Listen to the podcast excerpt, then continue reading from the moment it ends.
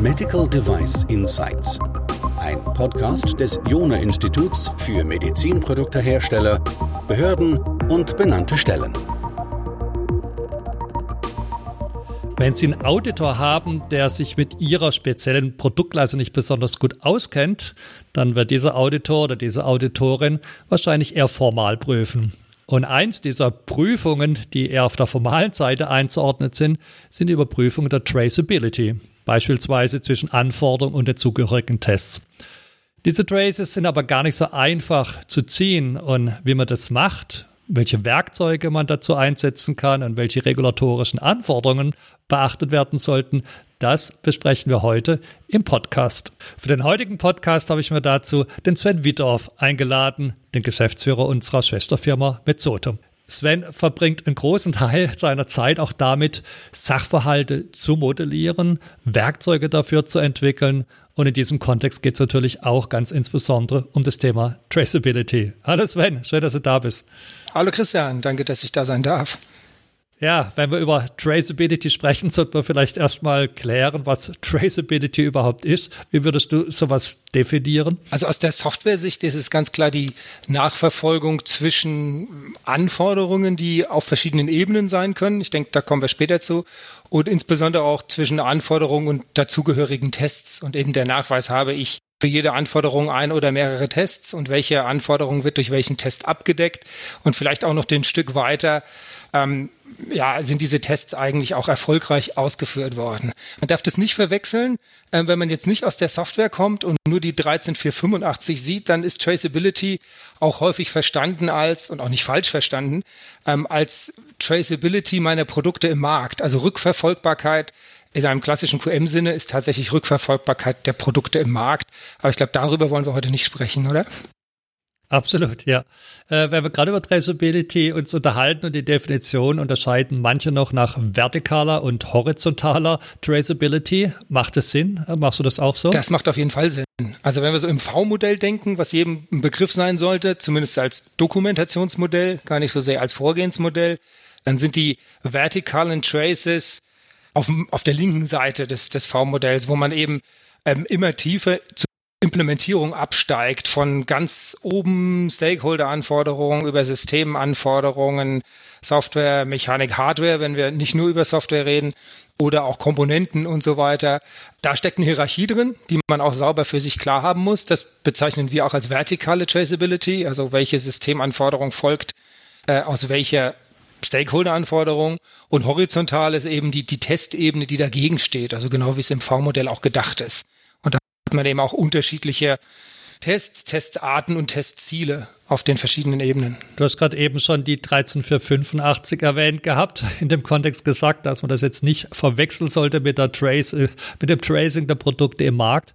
Hat die 13485 trotzdem so eine Art Traceability-Anforderungen in dem Sinn, wie wir es gerade besprechen? Und welche anderen regulatorischen Anforderungen an die Traceability gibt es da? Also die 13485 sagt ja, ich muss die Anforderungen meiner Kunden erheben. Und zwar stated and not stated by the customer. Das finde ich immer sehr schön. Also auch die Anforderungen, die der Kunde eigentlich gar nicht gesagt hat, die muss ich aufschreiben, falls sie relevant sind.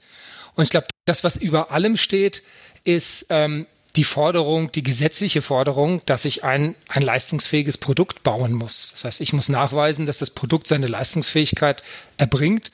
Das bedeutet, dass ich überhaupt erstmal aufschreiben muss, was die Leistungsfähigkeit eigentlich ist. Und da ist eben die, die 13485 präzisiert das ein bisschen tiefer, würde ich sagen, in dem, in dem Kapitel, wo es eben um Entwicklung geht und Produktentwicklung. Und da rein hängt sich eigentlich die 62304-Norm, die diese ganze Thematik Produktentwicklung für das Thema Software nochmal aufbohrt. Und die geht also deutlich detaillierter auch in das Thema Architektur rein, Tracing, ähm, Testen und auch Testen auf, ich sag mal, niederer Software-Ebene Komponentenebene. Also ich würde sagen, das ist eigentlich eine ganz schöne Hierarchie. Oben steht die gesetzliche Anforderung. 13485 macht die Prozesse drumherum und 62304 klingt sich eben, das kann man sehr schön nebeneinander stellen, sogar die beiden Kapitel zur Entwicklung und man sieht, die sind fast strukturgleich. Nur 13485 ist generisch und 62304 geht konkret auf Softwareentwicklung ein. Könnte man sagen, dass die 62304 sowohl die vertikale als auch die horizontale Traceability verlangt? Ah, das ist eine schwierige Frage. Ich möchte, ich möchte ja nicht lästern über die 62304, aber letztlich gibt es aus unserer Sicht wenig, also die Antwort ist Jein. Auf jeden Fall natürlich die horizontale Traceability, was Anforderungen angeht, aber so diese vertikale Traceability zwischen den verschiedenen Ebenen und ähm, auch die Unterscheidung, was es für Ebenen gibt und wie die sich unterscheiden und warum die sinnvoll sind und was zwischen den Ebenen geschieht, die finde ich sehr, sehr schwach in eigentlich allen normativen oder zumindest ja, normativen Anforderungen, die ähm, harmonisiert sind. Ich erkläre mir das so ein bisschen dadurch, dass es eigentlich dem Regulierer ziemlich egal ist, ob das Produkt nachher effizient entwickelt wird, ob, ob wirklich die Kundenbedürfnisse befriedigt werden. Hauptsache es ist sicher und leistungsfähig. Ist vielleicht ein bisschen provokant, aber die Norm selber 62304 redet von Softwareanforderungen und Systemanforderungen tatsächlich, sagt, dass System- und Softwareanforderungen auch gleich sein können, es, falls das System eine reine Software ist, sagt aber irgendwie nirgendwo, da gibt keinerlei Hilfestellung, worin die sich unterscheiden. Und das sehen wir tatsächlich in der Praxis, dass das auch bei Firmen sehr viel Probleme macht. Also ich, ich habe eben, ja, ich muss ja im V-Modell mehrere Ebenen von Anforderungen machen und dann schreibe ich halt mal mehrere Ebenen, ohne wirklich eine klare Regel zu haben, was gehört wohin Worin unterscheidet sich das? Dann kriege ich auch auf der Testebene oft tatsächlich Probleme, weil ich mehrere Ebenen oder zumindest gedachte Ebenen am Ende mit den gleichen Tests abdecke. Und leider, leider muss ich sagen, gibt die Norm da wenig Hilfe. Ja, im Gegenteil, sie verwirrt vielleicht sogar an mancher Stelle, wenn wir gerade an die Traces zurückdenken von den Units wieder ganz hoch auf die Anforderungen, dann überspringt es fast eine Ebene. Ja, es gibt auch in dieser, dieser Auflistung, ich muss die Anforderungen erheben, ähm, welche Arten von Anforderungen es gibt. Da steht eben funktionale Anforderungen und dann steht da Data Definition und dann steht da Interfaces und das sind eigentlich aus, aus unserer Sicht auch Minimum zwei unterschiedliche Ebenen, über, da, über die da gesprochen wird. Ja, wenn wir gerade über diese Softwareanforderungen sprechen, können wir vielleicht da mal ein bisschen reinzoomen und überlegen, wie können denn die Softwareanforderungen zur Architektur hin getraced werden? Was wären so deine Tipps? Geht es überhaupt? Also, dass man eine Softwareanforderung auf ein Architektur-Item-Merkmal irgendwie tracen kann oder wie soll das ganz konkret geschehen? Ähm, es, wird ja, es bedingt ja erstmal zwei Dinge. Das eine ist, dass ich meine Softwareanforderung eindeutig identifiziere. Ich glaube, das ist sehr einfach. Die nummeriere ich durch oder die habe ich in, in, Excel in Spalten oder die habe ich oder in Zeilen besser gesagt.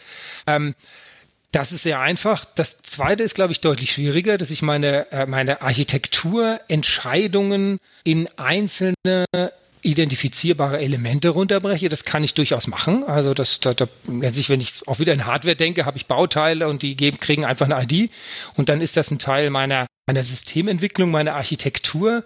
Das, das wirkliche Tracen darauf ist aber nicht so ganz einfach. Also gibt es mehrere Überlegungen zu. Das erste ist, für mich ist die Architektur eines Systems die Antwort auf die Summe aller Anforderungen. Und wenn ich jetzt hingehe und eine, ich nenne es jetzt mal 100% Traceability fordere, also jedes Architektur-Item, was ich irgendwie identifiziere, muss auf jedes, auf jede Systemanforderung getraced sein und umgedreht, dann kriege ich damit massiv Schwierigkeiten. Also diese, ich nenne es immer die 100% Traceability, die brauche ich definitiv zwischen Anforderungen und Tests, gar keine Frage, auf der Systemebene, also die Ebene, die ich dafür nutze, die Leistungsfähigkeit nachzuweisen. Aber wenn ich das auf die Architekturebene mache, sehe ich sehe mehrere Probleme. Das erste ist, es gibt nicht funktionale Anforderungen, Performance-Anforderungen zum Beispiel. Auf welches Architektur-Item, auf welchen auf welche Zeile Code, auf welchen Widerstand trace ich äh, eine Performance-Anforderung. Das System muss innerhalb von, keine Ahnung, 10 Millisekunden ein Ergebnis liefern. Das, das geht nicht, weil die, die Architektur als solche, die Gesamtarchitektur solche Anforderungen befriedigt. Und umgedreht auch, wenn ich eine Architektur-Item-Datenbank zum Beispiel habe und wenn ich das tracen möchte oder muss, sage ich, oh, ich muss ja alles tracen und dann suche ich mir alle Anforderungen, die irgendwas mit Persistierung zu tun haben, dann ist es aus meiner Sicht vollkommen sinnfrei, weil es hilft einfach nicht. Das heißt, die, die Forderung an der Stelle auf hundertprozentige Traceability würde ich auf keinen Fall aussprechen. Sicherlich ist es sinnvoll, Zum Beispiel, wenn ich irgendwelche Anforderungen an, ich muss einen bestimmten Algorithmus umsetzen und den direkten Trace in die Architektur habe, in diesem, in dieser Komponente ist es umgesetzt. Das macht durchaus Sinn. Aber auf keinen Fall so eine dogmatische, äh, am Ende muss ich einen Trace Report erstellen, der nachweist, dass jede Komponente irgendwie eine Motivation hat, die sich unmittelbar aus einer einzelnen identifizierbaren Anforderung ableitet. Und ähm, ich glaube auch, das wäre so der zweite Aspekt, dass das dieser ganzen Tätigkeit der Architektur äh, ja gar nicht Genüge tut. Also ist ja fast beleidigend. Also das würde ja bedeuten, dass ich durch eine einfache Traceability die Güte einer Architektur nachweisen kann. Das, ähm, das, das, geht nicht. Also für mich ist das eigentlich die, die Hauptwertschöpfung, die in einer gesamten Entwicklung steckt, ist, dass ich mir eine Architektur überlege. Und ich werde mitnichten in der Lage sein, die Güte dieser Architektur irgendwie durch Traces auf Anforderungen nachzuweisen und dann habe ich so ein 100 Prozent irgendwo so einen grünen Haken und dann heißt es, ja, das ist eine super Architektur. Das ist, glaube ich, ähm, das ist nicht sinnvoll.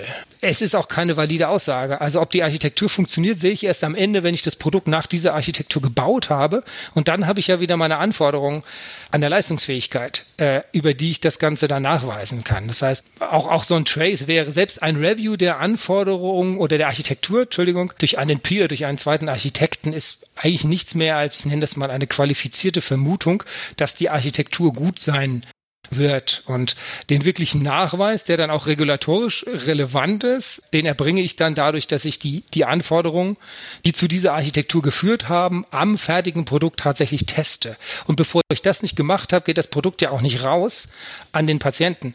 Das heißt, bis dahin ist gar keine ist gar keine Gefahr in Verzug. Und aus regulatorischer Sicht würde ich sagen, diese Traceability-Anforderung zur Architektur oder die Nach der Nachweis der Güte der Architektur, da sagt die 62304 ja selber, kann ich durch Traceability, äh, kann ich durch Traceability machen. Unsere Empfehlung wäre immer, macht das mit einem ordentlichen Peer Review. Aber auch das ist ähm, aus meiner Sicht eine, eine Qualitätsmanagement-Forderung, also eine Forderung an den Prozess und nicht eine Forderung an die Sicherheit des Produktes, weil ich werde das Produkt nicht an einen Patienten bringen, bevor ich nicht die Leistungsfähigkeit und zwar gegen die Ebene drüber getestet habe. Was wäre dann die Konsequenz dessen für die Hersteller? Würdest du empfehlen, dass sie dann auf dieses Thema Traceability zwischen Softwareanforderungen und Softwarearchitektur ganz verzichten? Also was ganz spannend ist, ist, ähm, was funktioniert und mich fasziniert das auch noch. Warum? Ich habe es noch nicht ganz rausgefunden, dass man dass sich aus der Architektur ergeben sich ja weitere Anforderungen.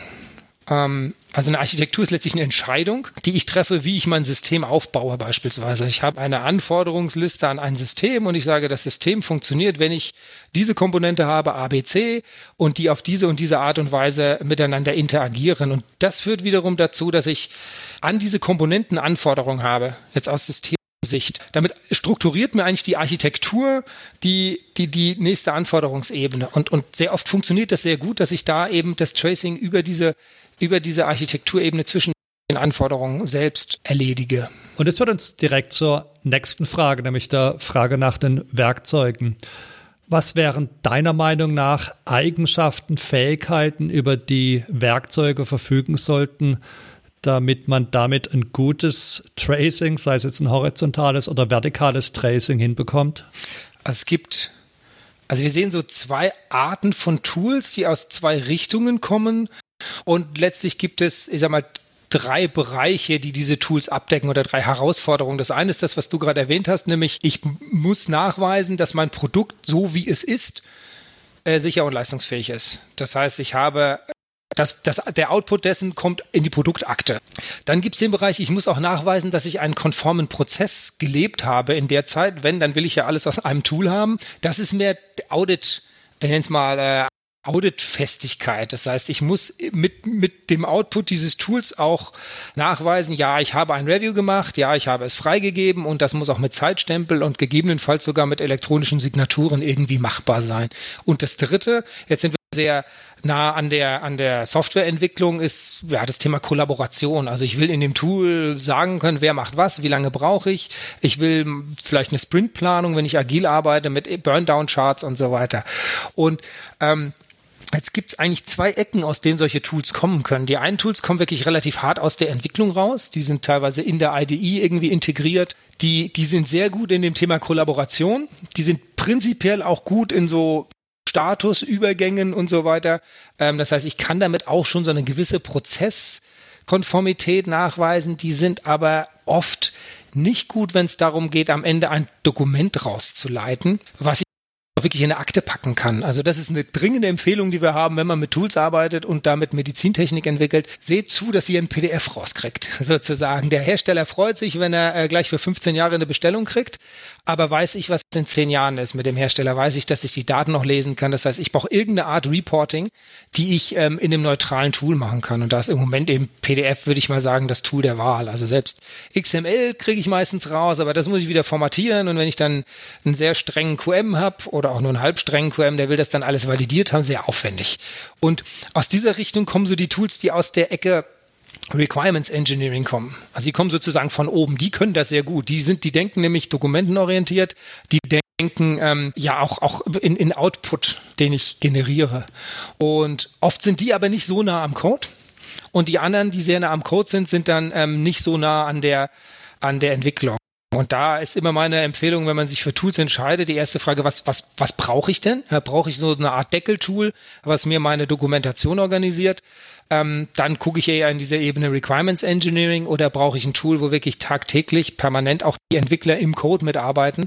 Dann sind wir so in den, in den, in den Tools, die wirklich sehr nah am Code sind und die kommen dann von den Herstellern der, der Softwareprodukte. Also es ist, ein, es ist dann Team Foundation Server und diese ganzen Geschichten, die im, im Microsoft-Umfeld beispielsweise laufen. Wo würdest du deine Produkte, also die Methode-Produkte wie RiskPack und Medpack äh, verorten? Also wir, wir haben ja genau diesen, also wir bauen nicht alles von from scratch. Wir basieren auf einem Tool, das ist das Tool Polarion, was mittlerweile von Siemens übernommen wurde.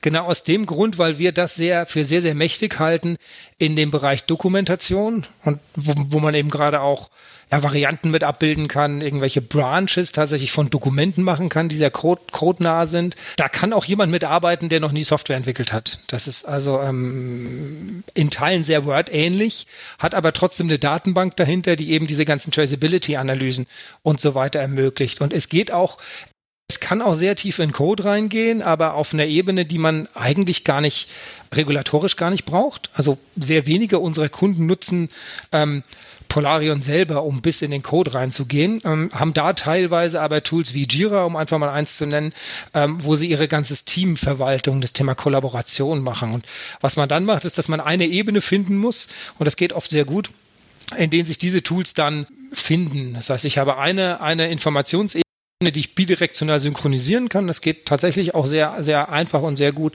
Ähm, und dann gehen beispielsweise die in Jira gefundenen Bugs, die gehen direkt wieder in Polarion, damit sie zur Dokumentation und weiteren Verarbeitung bereitstehen. Und hat man so ein bisschen das Beste aus beiden Welten und man nimmt den Leuten nicht ihre gewohnten Werkzeuge weg, die, mit denen sie eben schon sehr lange arbeiten, was, was, glaube ich, der falscheste Ansatz ist, den man beim Tooling machen kann, weil vielleicht ein Nebensatz, ob ein Tool erfolgreich ist oder nicht, das ist unsere Erfahrung in den, was ich über zehn Jahren, in denen wir das jetzt machen, hängt sehr wenig an den Features oder an dem konformen Output, sondern in allererster Linie daran, ob ich es schaffe, die Menschen mitzunehmen, äh, mit diesem Tool zu arbeiten. Und das ist, glaube ich, was, was äh, unterschätzt wird in der Praxis.